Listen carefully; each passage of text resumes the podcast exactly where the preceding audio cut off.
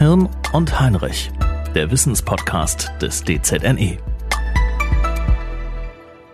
Wie lebst du ein Leben mit einem Menschen, der mitten im Lauf böse gestoppt wird? Willkommen zu einer neuen Folge von Hirn und Heinrich, dem Wissenspodcast des DZNE.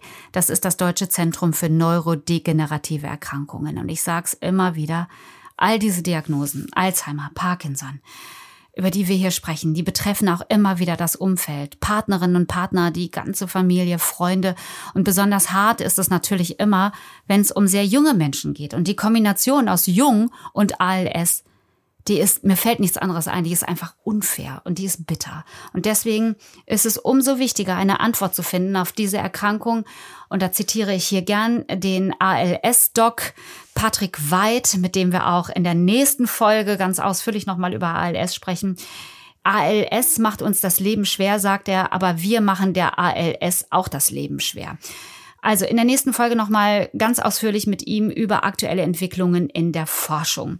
Und bei der ALS ist es so sehr verkürzt ausgedrückt, das Hirn funktioniert im Prinzip weiter, dafür aber nichts anderes. Der Körper ist gelähmt und auch die Atmung geht irgendwann nicht mehr aus eigenen Kräften, auch das Schlucken nicht. Und vor ein paar Wochen, da ging eine Geschichte durch die Medien, dass eine junge Frau aus Baden-Württemberg in Amerika durch eine besondere Therapie behandelt wurde und die hatte positive Effekte. Die Erkrankung äh, konnte stabilisiert werden und es wird berichtet, dass ALS-Symptome rückgängig gemacht werden konnten. Also das ist wirklich wirklich sehr beeindruckend und auch darüber spreche ich mit Patrick Weid in der nächsten Folge. Heute spreche ich jetzt erstmal mit einer Frau, die hier selber am DZNE gearbeitet hat. Sie ist promovierte Neurobiologin, kommt also vom Fach. Es geht aber gar nicht um ihre Arbeit hier als Forscherin, sondern darum, dass ihr Mann mit 36 Jahren seine ALS-Diagnose bekommen hat. 36.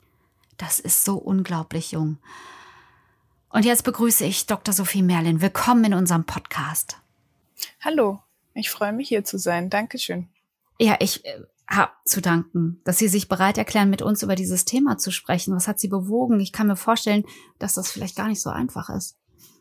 Ja, also es ist natürlich nicht so einfach und ähm, man hat schon auch die Tendenz bei so einer Diagnose sich so zeitweise zumindest zu vergraben und zu verbuddeln. Aber ich muss sagen, ähm, mir hat zum Beispiel sehr geholfen, dass der Bruno Schmidt äh, Videos hochlädt mhm. und über die Krankheit spricht, auch über jedes alle einzelne Hilfsmittel. Genau. genau, alle lieben Schmidt. Und er gibt's auf YouTube, ähm, kann ich sehr empfehlen, wenn man sich darüber informieren muss und möchte. Ähm, und irgendwie ist es dazu gekommen, dass wir, also mein Mann und ich auch gemeinsam überlegt haben, okay, wie können wir beitragen? Und deswegen haben wir gedacht, wäre es eine gute Idee, dass wir vielleicht unsere Erfahrungen einfach so ein bisschen teilen. Mhm. Und vielleicht hat der eine oder andere, kann was für sich daraus ziehen. Ihr Mann heißt Cornelius. Genau. Und ähm, ich würde ganz gern erstmal wissen, er ist äh, sportlich, er ist Musiker, er ist promovierter Geograf. Was, äh, was schätzen Sie an Cornelius ganz besonders? Also was natürlich, also ich muss sagen, durch die Erkrankung sind nochmal seine, ähm, ja, seine guten Seiten nochmal extrem äh, rausgekommen. Die habe ich natürlich vorher schon erkannt, muss ich sagen. Aber äh, Cornelius ist wirklich wahnsinnig interessiert an ganz vielen unterschiedlichen Sachen und äh, eine ganz positive Person. Und ist wirklich, ich weiß, es hört sich komisch an, wenn man das über den eigenen Ehemann sagt, aber er ist auch wirklich wahnsinnig lustig und äh, kann auch sehr gut schreiben, was jetzt natürlich äh, auch zum, von Vorteil ist, weil er ausschließlich über die Augen kommuniziert und auch manchmal so Alltagsfauxpas, äh, die uns passieren, äh, auch wirklich in lustige Texte packt und mh, hm, vielleicht kann man davon irgendwann mal lesen. Ich hoffe. Wir sind daran, ihn zu bearbeiten. und ja, das schätze ich einfach an ihm. Er gibt nicht auf ähm, und es gibt natürlich auch ganz viel Kraft, das mit ihm zusammen zu machen. Ja. Mhm. Dann gehen wir jetzt mal ein paar Jahre zurück. Äh, ich habe ja gesagt, er war 36, als er seine Diagnose bekommen hat. Wann war das? Also ähm, das war quasi im Frühjahr 2020, also mhm. als die Diagnosenstellung war. Aber man muss dazu sagen, dass es bei ALS so ist, dass das ähm, eigentlich eine Ausschlussdiagnose ist. Also man hat die ersten Symptome Und dann äh, fängt der Ärztemarathon an Cornelius hatte jetzt noch Glück, sage ich mal. Es gibt äh, Menschen, wenn die einen langsamen Verlauf haben, dann äh, gehen die jahrelang zu Fachärzten und keiner findet so richtig was. Und das ist natürlich dann auch ein gewisser Leidensweg. In dem Fall äh, ging die ähm, Diagnosenstellung verhältnismäßig schnell. Also ähm, die ersten Symptome kamen, das sind äh, Muskelzuckungen, Faszikulation mhm. und äh, dann ging es zum Orthopäden, zum Neurologen, zum Hausarzt und ähm, schließlich haben wir mit einer befreundeten Neurologin gesprochen und dann sind wir zusammen natürlich durch auch meine Expertise ein bisschen zusammen auf irgendwas Entzündliches im Gehirn gekommen. Und dann haben wir beschlossen, wir gehen jetzt einfach mal in die Uniklinik, in die Notaufnahme und äh, stellen uns da vor. Und ich hatte schon so auch ein bisschen gehofft, dass die halt auch sagen, ach, gehen Sie mal wieder nach Hause, ne, ruhen Sie sich mal aus und so. Und als die uns dann den Cornelius und seine Symptome da sehr schnell sehr ernst genommen haben, da habe ich schon gemerkt, okay, ist was Ernstes auf jeden mhm. Fall. So einen jungen Menschen, der nicht einfach wieder weggeschickt wird. Ja. Genau. Und dann ging es eigentlich recht schnell mit der Diagnosestellung und im Februar 2020 hat er dann von Dr. Weid die Diagnose ALS bekommen. Mhm. Was hat Cornelius denn gespürt, als es losging? Wo, an welcher Stelle hat er gemerkt, da ist irgendetwas, was, was, was nicht stimmt? Ähm, also vor allem tatsächlich diese, ja, Fastikulation und einen immensen, rapiden Kraftverlust. Es ist schon fast ein bisschen tragisch, wie wir das auch beide zusammen ein bisschen entdeckt haben. Wir haben bei den Fastikulationen, also das sind Muskelzuckungen. Mhm. Äh, bei ihm hat es angefangen in den Armen und in den Brustmuskeln und wir haben immer so ein bisschen gescherzt, ja, ja, gibst an und so spielst mit deinen mhm. Muskeln. Und irgendwann haben wir schon gemerkt, okay, das ist absolut unfreiwillig und ja, dann fängt man auch das Googeln an natürlich.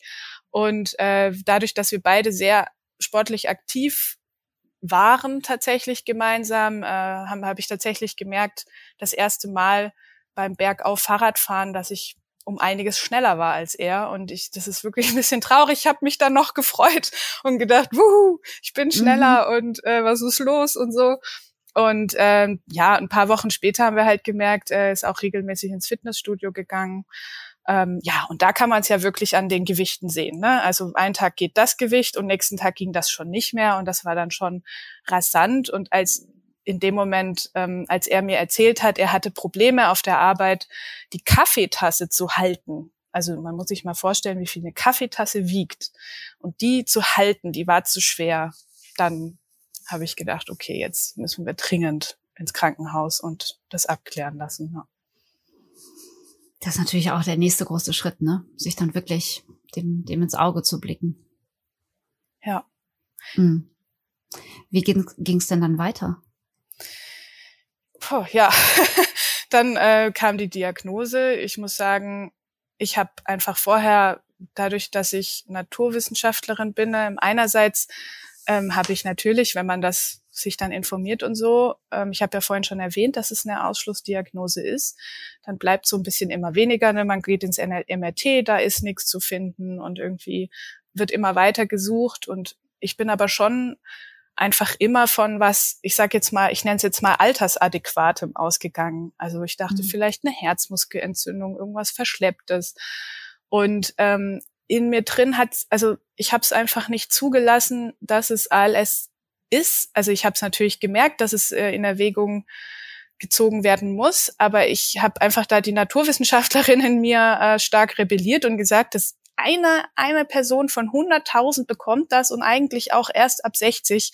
Das ist statistisch so gut wie unmöglich, dass Cornelius ALS hat. Und da habe ich mich wirklich dran festgehalten. Und ich hatte auch als ja, Partnerin auch vielleicht auch so ein bisschen die Rolle inne, da, da ja nach vorne zu blicken und uns beide irgendwie aufzurichten. Und als dann die Diagnose kam, muss ich sagen, ähm, hat mich, glaube ich, mehr geschockt als ihn. Aber er steckt halt auch in seinem Körper selber drin und fühlt halt, was er fühlt und hat gemerkt, das ist was ganz gehörig nicht in Ordnung. Und ich habe es halt versucht, vielleicht noch ein bisschen wegzudiskutieren mit Statistik und so weiter. Und ja, wie geht's dann weiter? Dann fällt man tatsächlich, also der komplette Lebensentwurf ist ja, dahin. Alles. alles. Wie leben also, wir? Welche Umstände? Was, was kommt? Was, was bedeutet passiert das? jetzt? und da war natürlich auch, also Fluch und Segen zugleich, äh, meine Expertise. Ich wusste, ich kannte die Erkrankung schon. Ich glaube, viele, die das bekommen, äh, diagnostiziert bekommen, haben noch nie was davon gehört. Ähm, ich kannte die Erkrankung zum einen aus der Vorlesung, zum anderen leider auch aus dem Umfeld und ich wusste halt, okay, was erwartet uns und ja, und man fällt schon, es ist ein ganz, ganz, ganz, ganz tiefes Loch, was sich da auftut, muss ich sagen. Und ähm, es ist ein absoluter Ausnahmezustand. Und wenn man so eine Diagnose bekommt, jedenfalls bei uns war es so, das hat sich total unwirklich angefühlt. Das ist, man hört das immer so aus Filmen und so, das ist wie so ein Draufschauen. Also man ist gar nicht so richtig involviert auch erstmal. Und ich, vielleicht ist das auch ein Schutzmechanismus des Gehirns. Ähm, ja, und dann muss man wirklich schauen von einer Minute zur nächsten, von einer Stunde zur nächsten, von einem Tag zum nächsten. Und ich würde sagen, dieser Ausnahmezustand, der hat so ein bis zwei Wochen angehalten. Und äh, wir haben aber auch unmittelbar äh, Hilfe bekommen. Also man wird da nicht entlassen mit der Diagnose und tschüss, sondern es gibt äh, an der ALS-Ambulanz in Bonn auch eine psychosoziale äh, Beratungsstelle, die wahnsinnig hilfreich ist. Ähm, da kann ich auch später noch mal was dazu mhm. sagen. Und äh, da wird man einfach auch aufgefangen und erstmal geschaut, was sind das für Menschen, die vor mir sitzen, was ist mit denen, ähm, was brauchen die jetzt? Mhm. Und dann wurde auch ganz schnell eine psychologische Unterstützung für Cornelius organisiert, die ihn bis heute begleitet. Eine Palliativpsychologin, die sehr unterstützt und ähm, ja, so kommt man dann aus diesem ersten Schock auch raus und dann macht man ganz, ganz kleine Schritte und ein bisschen Pläne. Und tatsächlich ähm, haben wir dann, als wir uns ein bisschen aus der Schockstache, sag ich mal, befreien konnten, ähm, war irgendwie ganz plötzlich, also ganz schnell klar, wir haben nicht mehr viel Zeit ähm, wir müssen irgendwie, ne, was wofür, wofür andere vielleicht dann in der Rente darauf hinarbeiten, wir machen das jetzt. Und dann habe ich tatsächlich meinen Job gekündigt und ähm, wir sind dann für drei Monate mit unserem Auto, also wir mussten auch erstmal ein Auto kaufen, weil wir vorher Fahrradfahrer waren. Alles mhm. in der Pandemie, muss ich nur dazu erwähnen. Also mhm. es war mhm. völlig unreal. Nebenher Corona, äh, der erste Lockdown, es war ja für alle unbekannt. Dann haben wir ein Auto gekauft, ähm, ähm, Renault Kangoo, den haben wir hinten uns ein Bett reinschreinern lassen. Und es war gar nicht so der Impuls, wir machen jetzt eine Weltreise, wir müssen jetzt noch, ne, man kennt ja die berühmte Bucketlist. Mhm. Das war es gar nicht. Es war, wir wollen plötzlich ganz nah mit den Menschen, die wir mögen, zusammen sein, mit denen Zeit verbringen. Also wir haben dann einfach eine Tour gemacht durch Deutschland und auch nach Italien und haben Freunde besucht und Familie besucht und haben ganz viel Zeit mit denen verbracht. Also drei Monate. Wir waren auch noch in Schweden, weil Cornelius hat ein Patenkind in Schweden. Und es war einfach super schön, muss ich sagen. Und es war auch gar nicht irgendwie eine Abschiedsfahrt oder sonst irgendwas. Wir wussten ja gar nicht, wie verläuft das, sondern es war einfach der absolut richtige Zeitpunkt, ne, sowas hat wahrscheinlich, haben wahrscheinlich viele Leute Lust zu machen und wir haben einfach gewusst, wir haben für sowas nicht mehr lange Zeit, ähm, dass Cornelius das ohne Einschränkungen machen kann und ja, haben ein paar Hilfsmittel schon mal pro forma eingepackt, äh, die wir dann zum Glück erst am Schluss gebraucht haben. Also wir hatten einen Rollstuhl dabei und ja, haben einfach Zeit mit unseren Freunden verbracht. Und es war auch, glaube ich, für die Freunde und Familie ganz wichtig, dass wir einfach uns gesehen haben und zusammen waren. Und am Ende des Sommers haben wir geheiratet. das war unser Jahr 2020 tatsächlich. Und ja, genau. Ich, ich, ich komme kaum mit. Ich komme wirklich kaum mit. Also ein Auto kaufen, es umbauen, eine ja. lange Reise antreten, vorsichtshalber schon mal einen Rollstuhl einpacken. Das, das hat doch mit unserem Leben normal nichts zu tun. Nee, absolut nicht. Und auch nicht ähm, mit ich sage jetzt mal, mit dem, was sich, mit dem sich äh, Menschen in unserem Alter beschäftigen. Also ja. was, wie beantrage ich ein Hilfsmittel? Was muss ich alles machen? Und da hat uns auch äh, die ALS-Ambulanz ganz viel geholfen. Ähm, da hat auch, da hilft auch sehr, hm, muss ich sagen, die, die Art von Dr. Weid, ja. ähm, der, der ist sehr, sehr klar und macht auch keine falschen Hoffnungen. Und da muss ich wirklich an der Stelle auch sagen, das hilft sehr, weil man dann auch nicht in Träumeland verschwindet, sondern wirklich die Realität vor Augen hat und weiß, okay, es ist richtig ernst und es ist nicht viel Zeit und das hat aber auch Energie bei uns freigesetzt. Und äh, wir haben dann einfach organisiert und natürlich nicht komplett alleine. Also die Hochzeit, die hat meine kleine Schwester und meine Mutter hauptsächlich nebenher gemacht und als wir zurückkamen, da hat die einfach stattgefunden. Wir haben nichts machen müssen. Es war einfach alles fertig und da. Und also wir haben ganz viel Unterstützung von außen bekommen und das Auto hat ein Freund von meinem Papa mit uns gekauft, weil wir keine Ahnung von Autos haben und solche Sachen, ja. Und ich würde gerne eine Sache fragen. Ähm, wie schnell ging denn dieser Verlauf, wenn Sie sagen, wir haben vorsichtshalber mal einen Rollstuhl eingepackt? Äh, ja. Den braucht man am Anfang nicht, aber am Ende schon. Also das heißt, ähm, ab Diagnosestellung bis, wo Sie gemerkt haben, okay, ich habe jetzt wirklich einen schwer kranken Mann an meiner Seite. Ja. Also man muss dazu sagen, bei Cornelius ist der Verlauf leider rasant. Man muss das Wort rasant benutzen. Also die mhm. Diagnosestellung, ich bringe das jetzt mal in den Zeitstrahl, ja. die Diagnosestellung äh, Februar 2020. Und im August haben wir das erste Mal den Rollstuhl benutzt. Und ähm, im Oktober saß er, war er komplett auf den Rollstuhl angewiesen und Ende Oktober war schon maskenbeatmet. Das bedeutet also, bei ihm hat es in den Extremitäten angefangen, aber Ende Oktober war schon die Beatmung betroffen. Also wahnsinnig schnell. Und im April, ähm, dann im nächsten Jahr 2021, hat er dann schon die Magensonde bekommen, die PEG-Anlage, weil dann einfach das Schlucken und Kauen schon zu anstrengend war. Mhm. Und ähm, inzwischen ist er mit einer Trachealkanüle voll beatmet. Genau, und kann sich eigentlich nur noch ein bisschen das Gesicht und die Augen bewegen, aber der Rest ist gelähmt. Und das ist ein sehr, sehr schneller Verlauf. Ähm, manche haben ein bisschen mehr Glück und haben ein bisschen, da zieht sich das über Jahre hin. Bei uns äh, ging das sehr, sehr schnell. Aber Sie sagten vorhin, Sie kommen gar nicht mit. Und ich glaube, wir haben einfach wahnsinnig viele Dinge in diese kurze Zeit geschafft zu packen. Deswegen kam es uns zum Teil gar nicht so schnell vor. Wir haben einfach so viel erlebt in dieser mhm. kurzen mhm. Zeit, dass es ähm, sich auch manchmal angefühlt hat, als hätten wir mehr Zeit gehabt. Ist das nachvollziehbar? Nein.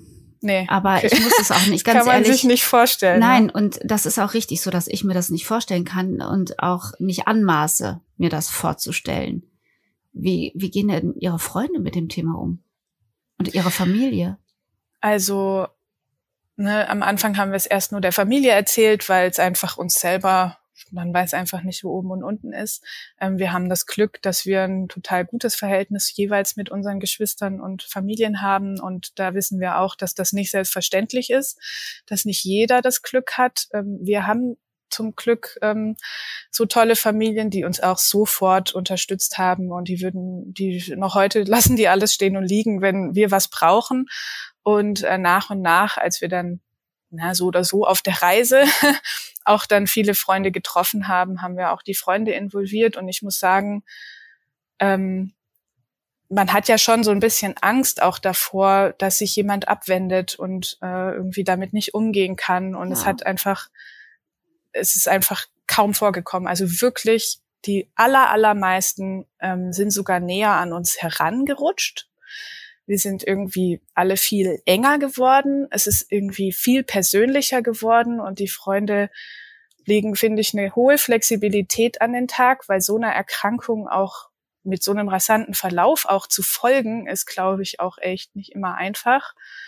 Und ähm, jetzt ist mir der Faden abhanden gekommen. Entschuldigung. Wie, wie Familie und Freunde damit umgehen. Und natürlich, genau. ich, ich habe mal hier ähm, äh, im Zusammenhang mit dem Podcast, nachdem ich mit Bruno Schmidt gesprochen habe, der wirklich, wirklich beeindruckend ist und ein, ich sage immer, einmal Sportler, immer Sportler, ne? Der ist ja wirklich unfassbar ja. aktiv und fleißig und kümmert sich um viel. Und dann schrieb mir eine Frau, die den Podcast gehört hat, dass sie sich den angehört hatte, denn ihre Kollegin habe ALS und sie wolle die Kollegin besuchen und habe so Angst vor diesem Besuch. Und das habe ihr Mut gemacht. Deswegen kann ich mir vorstellen, wir haben ja ein, ein Bild aus den Medien von ALS, ähm, dass es da vielleicht erstmal zu Berührungsängsten kommt. Ja, also das meinte ich mit Flexibilität. Das erfordert auch einiges äh, von den Freunden ab. Also mhm. Das, äh, da steckt man dann selbst als Betroffener gar nicht so drin, weil man da ja tagtäglich so mitgeht. Man, mhm. ne, wenn man jemanden besucht, dann hat man immer so ein so ein Status, so ist es jetzt und nächstes Mal ist es schon wieder ganz anders und das überfordert auch vielleicht und eben auch diese Berührungsangst. Aber wir haben die Erfahrung gemacht, ähm, dass tatsächlich die Freunde es auch angesprochen haben und haben gesagt, boah, ich bin auf dem Weg hierher, ich musste erst mal ein Bier trinken, damit ich das Gefühl hatte, ich, ne? Und dann waren wir auch erstmal erstaunt und haben gedacht, was, was, wovor haben die denn Angst? Weil man halt selber da so drin steckt. Aber wir haben auch zugehört uns gegenseitig und wir haben die Freunde auch ermutigt, es einfach anzusprechen, weil wir festgestellt haben, dass es viel schwieriger ist, wenn einfach jemand gar nichts mehr sagt oder sich gar nicht meldet. Mhm. Es ist auch wirklich ich finde es überhaupt nicht schlimm. Ich wüsste, ich wusste auch ja gar nicht, was ich, was soll ich denn dazu sagen zu so einer Diagnose? Da ist man, was soll man da auch zu sagen? Das ist ja das unmöglich, die Erkrankung. Und ähm, es ist einfach total wichtig, dass man da auch seine Ängste formuliert und sagt, ich habe Angst, ich weiß auch überhaupt nicht, was ich sagen soll. Und das kennt auch mhm. jeder, auch im Kontext von anderen Schicksalsschlägen, wenn, wenn jemand stirbt oder sowas.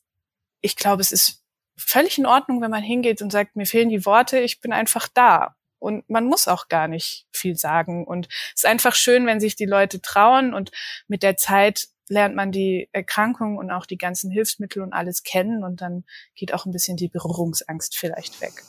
Naja, aber es gibt ja diesen, ähm, wenn man jemanden begrüßt, hallo, wie geht's? Und ähm, Ach. ja, wie geht's? Also den Zahn hat mir Bruno Schmidt auch relativ schnell gezogen. Ähm, ja, was soll er auf wie geht's antworten? Ja. Ja, man hat so ein nach außen hin, na, nach außen hin Antwort und eine interne Antwort. Vielleicht ein bisschen. Also, ja, es kommt auch immer auf den Kontext an, ne? Wenn mhm. das jetzt im beruflichen fällt, da würde ich jetzt auch nicht alles auspacken, weil es einfach auch vielleicht auch die Menschen hier und da überfordert. Ähm, aber wenn dann wirklich jemand wirklich mich auch in einer ruhigen Minute, auch wenn es aus dem beruflichen Umfeld wirklich ernsthaft mich fragt, dann erzähle ich schon, wie es geht. Und das ist, ich glaube, wir wirken nach außen hin ne, viel, also die meiste Zeit glücklich und eben gar nicht so schwer belastet, aber das ist natürlich auch nur ein Teil der Zeit und es gibt natürlich mhm. auch Zeiten, da geht es uns überhaupt nicht gut und ähm, die gibt's auch und die haben auch Gründe und dann ist es auch wichtig, dass man das auch mal jemandem erzählt. Frau Merlin, wenn es äh, dem Cornelius nicht gut geht, dann, dann gibt es Ärzte und Ärztinnen um ihn herum. Die stellen ihn ein, die gucken, was zu tun ist. Und ähm, ich freue mich, dass wir miteinander sprechen, weil ich Sie als Angehörige frage, was ist denn, wenn es Ihnen nicht gut geht? Wer hilft Ihnen? Und was hilft Ihnen? Ja, das ist, das ist tatsächlich ähm, in, in so einer intensiven Pflegesituation muss man wirklich auch lernen, darauf dann zu hören, wenn es einem selber nicht gut geht. Ich habe das Glück, dass Cornelius das auch sehr schnell merkt und äh, ne, obwohl er jetzt sich nicht bewegen kann und nicht auf mich zugehen kann, mich nicht in den Arm nehmen kann, kann er das mit Worten machen. Er weist mich auch darauf hin, wenn er das Gefühl hat, es ist was nicht gut oder ich soll mich ausruhen. Also da habe ich einfach ein ja wahnsinniges Glück auch mit ihm. Und dann habe ich auch tatsächlich meine Familie, die mir da ganz viel Halt gibt. Ich kann einfach mich bei denen, ja, mit denen unterhalten oder die kommen auch und unterstützen mich hier. Also alleine ist das alles nicht möglich. Die die ganzen Umstellungen. Äh, man muss ja auch das komplett zu Hause umändern. Das, man kann ja nicht einfach so wohnen bleiben, wie man wohnt. Und das komplett alleine ist einfach nicht möglich, meiner Meinung nach. Und da bin ich auch ganz dankbar, dass die da alle zum Teil ein, eine Woche hier sind. Und mit Homeoffice ist es auch möglich und einfach helfen, um zu strukturieren und zu überlegen, wie können wir es machen. Und da kann man sich dann auch einfach mal hinsetzen und hinlegen und eine Stunde schlafen und es wird für einen gekocht und ja, das hilft dann mhm. schon sehr. Und psychisch? Ja, absolut. Und psychisch bekommen Sie da Unterstützung? Ach so, ich hab, ich verstehe Sie manchmal ein bisschen so. schlecht, ist ein Ticken Verzeihung. leise. Alles gut. Ähm, ja, psychisch ist es, wie, wie ich vorhin schon gesagt habe, ich tatsächlich überwiegen die guten Zeiten mhm. bei uns, aber ich glaube, das ist einfach sehr individuell und ich glaube, da haben wir auch ein Stück weit ähm, Glück. Wir versuchen auch ähm, die Krankheit nicht ähm, so in jeder Facette dominieren zu lassen. Also wir versuchen auch manchmal, also wir sind ja nach wie vor auch ein ganz normales Paar ja. und haben eine ganz normale Beziehung. Und ALS nimmt sich eh einen wahnsinnigen Raum ein. Und äh, manchmal versucht man aber einfach trotzdem, das nicht zum zentralsten Punkt von allen Themen zu machen. Und das hilft, finde ich persönlich ganz gut, um da auch nicht so von verschluckt zu werden, ähm, da hilft es einfach, über andere Themen sich zu informieren, äh, zu diskutieren, andere Hobbys, sich interessante Themen rauszusuchen, Filme zu gucken, Dokumentationen, einfach, ja, es gibt einfach noch so viele andere wichtige Dinge mhm. auf der Welt. Und äh, da hilft das auch ein bisschen einfach, man würde es kurz auch Ablenkung nennen. Also wir haben auch gelernt, bei so einer Erkrankung darf man sich auch ablenken. Man muss sich nicht den ganzen Tag damit ja. befassen, dass Cornelius früher sterben wird, dass es einfach so schrecklich ist, wie es ist, das, das, das bringt einen auch irgendwie überhaupt nicht weiter dann. Und ähm, es gibt Momente, da gibt man sich dem hin und dann ist man sehr traurig. Das ist dann dieses Loch, von dem ich vorhin gesprochen habe. Mhm. Dann fällt man da auch kurz rein. Aber es ist einfach auch wichtig, dass man dann auch merkt, okay, das bringt einen auch irgendwie nicht weiter. Und ähm, es gibt auch noch andere Sachen und dann versuchen wir uns auch einfach abzulenken und rauszugehen, mutig zu sein, Dinge zu unternehmen, die mhm. wir auch vorher nie für möglich gehalten hätten, dass man sie überhaupt voll beatmet und komplett gelähmt machen kann. Was denn zum Beispiel? Ja, also wir haben, sind tatsächlich jetzt schon zweimal im Urlaub gewesen. Und das ist natürlich ein wahnsinniger Aufwand. Also man muss wirklich, also es ist ein kleiner Umzug, weil man, äh, also jetzt um das mal so ein bisschen zu veranschaulichen, man hat halt ein Beatmungsgerät. Cornelius kann überhaupt nicht spontan atmen, also gar nicht selber atmen. Das heißt, man hat ein riesen Backup-Arsenal. Äh, was passiert, wenn die Atmung ausfällt? Also das Gerät jetzt. Dann hat man ein zweites Gerät dabei. Dann hat man Sauerstoffkonzentrator, eine Sauerstoffflasche, einen Ambubeutel. Also das ist, kann man jemanden von Hand mit beatmen. Mhm schon allein das ist ein Equipment und das ist nur die Beatmung. Dann gibt's ja auch noch Schläuche und also man ist wirklich äh, das ist der Wahnsinn. Also und wir, Sie checken wir ja nämlich an auch nicht in ein normales Hotel ein, oder? Nee, das, das ist tatsächlich nicht möglich. Ähm, das geht natürlich zu unterschiedlichen Stadien der Krankheit geht das. Es gibt auch ganz tolle Hotels, die, sage ich jetzt mal, wo man nicht so viel Equipment mitbringen muss. Ähm, wir haben tatsächlich in Holland äh, gibt's ein Apartment-Hotel, das sind Ferienwohnungen, die wirklich ganz, ganz toll sind. Äh, generell kann ich Holland sehr empfehlen, weil die so ein tolles Fahrradnetz haben und überall, wo man mit dem Fahrrad gut fahren kann, kann man auch mit dem Rolli oder Kinderwagen fahren. ähm, das ist wirklich sehr angenehm und in diesem Apartment-Hotel gibt es ein Pflegebett in, in jedem Zimmer. Die Apartments sind richtig toll gemacht. Also die sehen auch nicht nach Gesundheit aus. Ist ja auch mhm. so ein Ding. Nur weil jemand schwer behindert ist, will er nicht alles bis zur Decke gefliest haben. Ähm, das kann schön im Krankenhaus so sein. Es hat da ja auch seinen Sinn und Zweck, aber im Urlaub möchte man ja auch einfach was Schönes haben. Das ist ganz toll gemacht mit Holz und sieht wirklich toll aus. Und ähm, ja, das haben wir zum Glück entdeckt. Und da sind wir jetzt schon zum zweiten Mal hingefahren. Ja, mhm. das zum Beispiel. Oder wir waren auf einem Konzert in der Längstes Arena. Die kann ich auch empfehlen. Die sind sehr, sehr hilfsbereit und es ist absolut barrierefrei. Man kommt tipptopp zum Rollstuhlplatz und selbst vor Ort wird man viel, wird man gefragt, ob man Unterstützung braucht oder. Was war also, das für ein Konzert? Ja, das werden jetzt nicht so viele kennen, die Band. das war Tool. okay, aber das ist ihr gemeinsames Ritual. Aber, aber das, ich finde, ich finde es super, dass sie, dass sie, sie haben es ja schon gesagt, mit Mut ja. daran gehen, ja. Aber das muss man ja. auch erstmal schaffen. Und wie Sie sagen, wenn man da erstmal gemeinsam absteigt, äh, in das Loch, da muss man auch irgendwie wieder rauskommen. Ja, es ist auch so, dass, also das erste Mal, als wir voll beatmet mit Cornelius spazieren gegangen bin, da war ich total aufgeregt.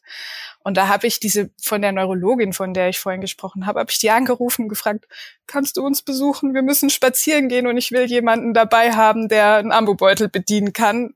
Und dann hat die gesagt, ja klar, mache ich. Und dann ist sie von Wiesbaden nach Bonn gefahren und hat für einen Spaziergang. Und mhm. das meine ich. Also das ist einfach der, der Oberknaller, ja. Und danach äh, haben wir zur Belohnung Waffel gegessen, Waffeln gegessen und je mehr Ausflüge man macht, je mehr man sich raustraut, ähm, es geht auch nicht immer alles perfekt und das ist auch okay. Es muss nicht immer alles perfekt laufen. Ähm, manchmal kommt ein Regen. Seitdem haben wir einen riesen Regenschirm dabei. Das Equipment wird einfach immer mehr. wir sind ja auch mehrere Personen, ist immer eine Pflegekraft dabei. Mhm. Und ähm, ja, und je mehr man sich raustraut aus dieser Schale, in der man sich da ein bisschen auch schnell einmummeln kann, ähm, desto weniger aufregend ist es auch und desto schöner wird's. Ja. Glauben Sie, dass es ein Vorteil ist, dass Sie als äh, ja aus dem Fach kommen eigentlich? Oder also Sie wissen halt auch viel. Ich, ich frage ja. manchmal mich, ob ich so viel überhaupt wissen möchte. Genau. Das ist nämlich, das ist schon, also gerade zu Anfang der Erkrankung ist es schon echt, also eigentlich eher ein Nachteil. Also es ist Fluch und Segen zugleich. Ne? Einerseits habe ich schon ein bisschen gewusst, was einen erwartet ich finde, das ist gerade bei der Erkrankung schon auch ein bisschen wichtig, weil man einfach, wenn es jetzt zum Beispiel so ein rasanter Verlauf ist wie jetzt mhm. bei Cornelius, da, da kommt man nicht umhin, man muss Vorkehrungen treffen.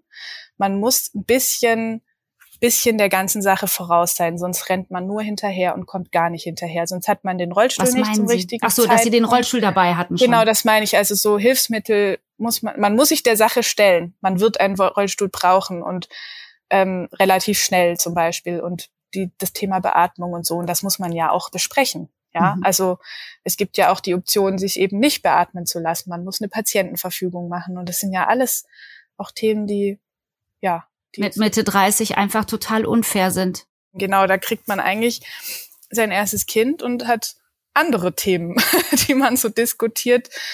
Aber ähm, ja, da haben wir uns einfach, haben aber auch mit der Hilfe von Familie und Freunden uns da irgendwie reingehangen und eben, wie ich schon vorhin gesagt habe, die ALS-Ambulanz hilft da sehr. Ja, Hilfe annehmen. Hilfe annehmen. Ich würde gerne mit Ihnen über die äh, ALS-Ambulanz sprechen, denn ich weiß, dass dieser Podcast und, und dafür mache ich's, dafür machen wir es, wenn man mit diesem Thema plötzlich konfrontiert wird. Dann googelt man irgendwas und es ist immer meine größte Hoffnung, dass man diesen Podcast findet, dass man Sie jetzt findet die ALS-Ambulanz. Los. Alles, alles, was Ihnen dazu einfällt. Alles Gute, was hilfreich ist. Was ja. möchten Sie Familien sagen, die jetzt in diese Situation kommen? Ja, also es ist, ist schon erstmal ein bisschen komisch, wenn man da sitzt, muss ich sagen. Ähm, man sieht in dem Wartebereich auch unterschiedliche Erkrankungen. Ne? Da sind ja auch nicht nur ALS-Erkrankungen, es ist auch Korea Huntington und eine ganze andere Reihe an äh, neurodegenerativen Erkrankungen, äh, die da sitzen quasi und auf ihr auf ihren Facharzttermin warten und äh, man ist dann schon erstmal so ein bisschen geschockt, weil man sieht stärker betroffene Menschen, weniger betroffene Menschen, bei manchen sieht man gar nichts und so und äh, das ist schon schon auch nicht so leicht. Aber es hilft dann auch erstmal bei sich zu bleiben und einfach zu gucken, okay, warum sind wir jetzt hier? Und ähm, ja, ich muss einfach sagen, die, egal auf welchen Arzt oder Ärztin wir in der Ambulanz getroffen sind, ähm, die sind wahnsinnig hilfreich. Ne? Als jetzt kürzlich ähm, äh, dieser Spiegelartikel rauskam ja. mit dieser Anna, der geholfen werden konnte. Was ich konnte. am Anfang erzählt habe aus Baden-Württemberg, ja, ja. Genau, ähm, da haben wir abends um zehn dem Professor Weid hat der Cornelius eine E-Mail geschrieben und eine Antwort bekommen. Ja, also das ist schon wirklich jenseits von dem, was man überhaupt erwarten kann. Also der Professor Weid ist da wirklich mit Herzblut dabei und es ist bestimmt auch nicht immer einfach für ihn, weil es sind natürlich auch Erkrankungen, die sind nicht ohne. Und ähm, ich muss sagen, ne, im ersten Moment, wenn man eine, ähm, eine unheilbare Krankheit diagnostiziert bekommt, ist schon das Gefühl, dass man alleine ist damit, keiner forscht da dran, keiner hilft einem und so weiter. Also das ist erstmal so das Gefühl. Und so ist es aber halt nicht. Also man kriegt ganz, ganz viel Hilfe von ganz, ganz vielen Seiten.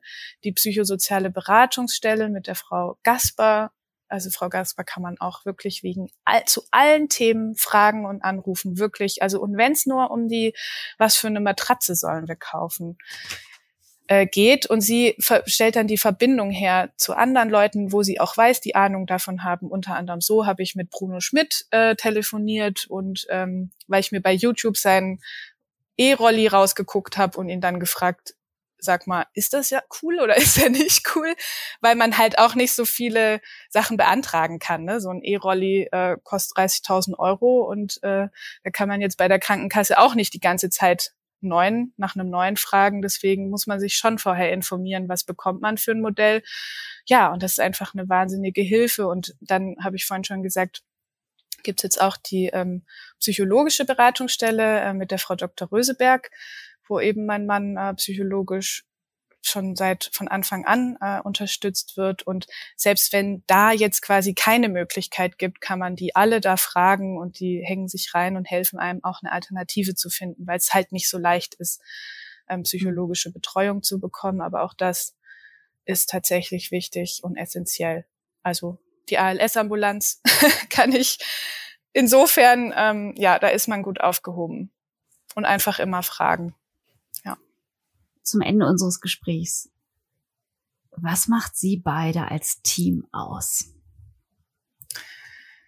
Ja, also ich würde sagen, die, ne, es ist so ein bisschen so, ne, wir hatten ein ganz normales Paar gewesen, glückliches Paar. Und dann kommt irgendwie so ein harter Schicksalsschlag. Und äh, es war irgendwie gar keine Frage, dass das jetzt, also es war einfach total klar, dass wir so auch zusammenbleiben und das auch zusammen machen und das stärkt auch schon. Und wir haben auch ganz, ganz viel ähm, darüber gesprochen und irgendwie sind wir immer wieder so ein bisschen zu dem Punkt gekommen, dass wir gesagt haben, ne, andere, die sind halt 40 Jahre verheiratet und erleben in der Zeit intensive Phasen und wir zwei erleben das jetzt halt total kondensiert. Ne? Also wir erleben die Rente und das alle Hochs und alle Tiefs irgendwie ähm, sehr kondensiert und ähm, was uns total hilft. Ähm, wir nennen das manchmal so Anpassungsgespräche nennen wir das. Also wir versuchen in regelmäßigen Abständen irgendwie ins Gespräch zu kommen und zu schauen, passt es für dich und passt es gerade für mich? weil ähm, was die letzten drei Wochen funktioniert hat im Alltag, also ich arbeite ja auch noch ähm, 50 Prozent nebenher und ähm, ja, da muss man einfach manchmal ins Gespräch gehen und Anpassungen treffen. Und auch wenn man merkt, der andere, dem geht's gerade nicht gut, dann haben wir einfach bleiben wir einfach im Gespräch. Und ich glaube, das macht uns schon aus. Und was uns auch ausmacht als Paar ist, dass wir oder als Team, dass wir beschlossen haben, wir lassen also wir sind nicht nur die Erkrankung, wir sind auch eine ganz normale kleine Familie und ähm, haben uns für die Zukunft entschieden. Und tatsächlich ähm, bin ich im fünften Monat schwanger und wir bekommen im Frühjahr ein Baby. Ja. ja, das macht uns aus als Team. Ja. Herzlichen Glückwunsch. Dankeschön. Wir haben uns für die Zukunft entschieden. Ja, wir sind auch ganz glücklich und ähm, sind auch mal gespannt. es ist natürlich noch was on top, aber ähm, wir freuen uns einfach total und es gibt halt auch Antrieb. Und wir sind schon am überlegen, wie man ein Baby Safe, also falls jemand Tipps hat, ich nehme sie gerne entgegen, irgendwie an einen Rollstuhl dran machen kann. Weil ich nicht so viel Hände und Arme habe. Äh, mal schauen. ja. Wie klasse ist das denn? Ja. Ich danke Ihnen ganz herzlich für dieses Gespräch, Sophie Merlin, und ganz liebe Grüße an Cornelius. Ja, werde ich ausrichten. Vielen, vielen Dank, Frau Heinrich. Und danke für das sehr offene Gespräch hier danke im Podcast. Also, ich nehme an, wenn jemand jetzt eine Idee hat, wie man einen Kinderwagen mit Rollstuhl kombinieren kann, dann Hinweise gerne an Sophie und an Cornelius. Mann, Mann, Mann, wir haben uns für Zukunft entschieden. So ein starker Satz und ja, das ist fast schon Buchtitel, oder? Sophie Merlin. Und ähm, abonniert gerne unseren Podcast, denn ich höre im Frühjahr natürlich nach, wenn das Baby da ist und werde euch das gerne, gerne sagen, so dass ihr das hier nicht verpasst. Äh, ich, ich glaube, wir können Happy End in diesem Podcast wirklich gut gebrauchen. Ich möchte an dieser Stelle auch nochmal darauf hinweisen, dass wir in der nächsten Folge, im nächsten Monat mit dem ALS-Doc Patrick Weid sprechen. Und äh, wir freuen uns natürlich auch weiter über Kommentare. Abonniert uns gerne. Verpasst keine Folge. Mann, Mann, Mann, was für ein Gespräch. Ja, bis bald zu Hirn und Heinrich. Hirn und Heinrich, der Wissenspodcast des DZNE.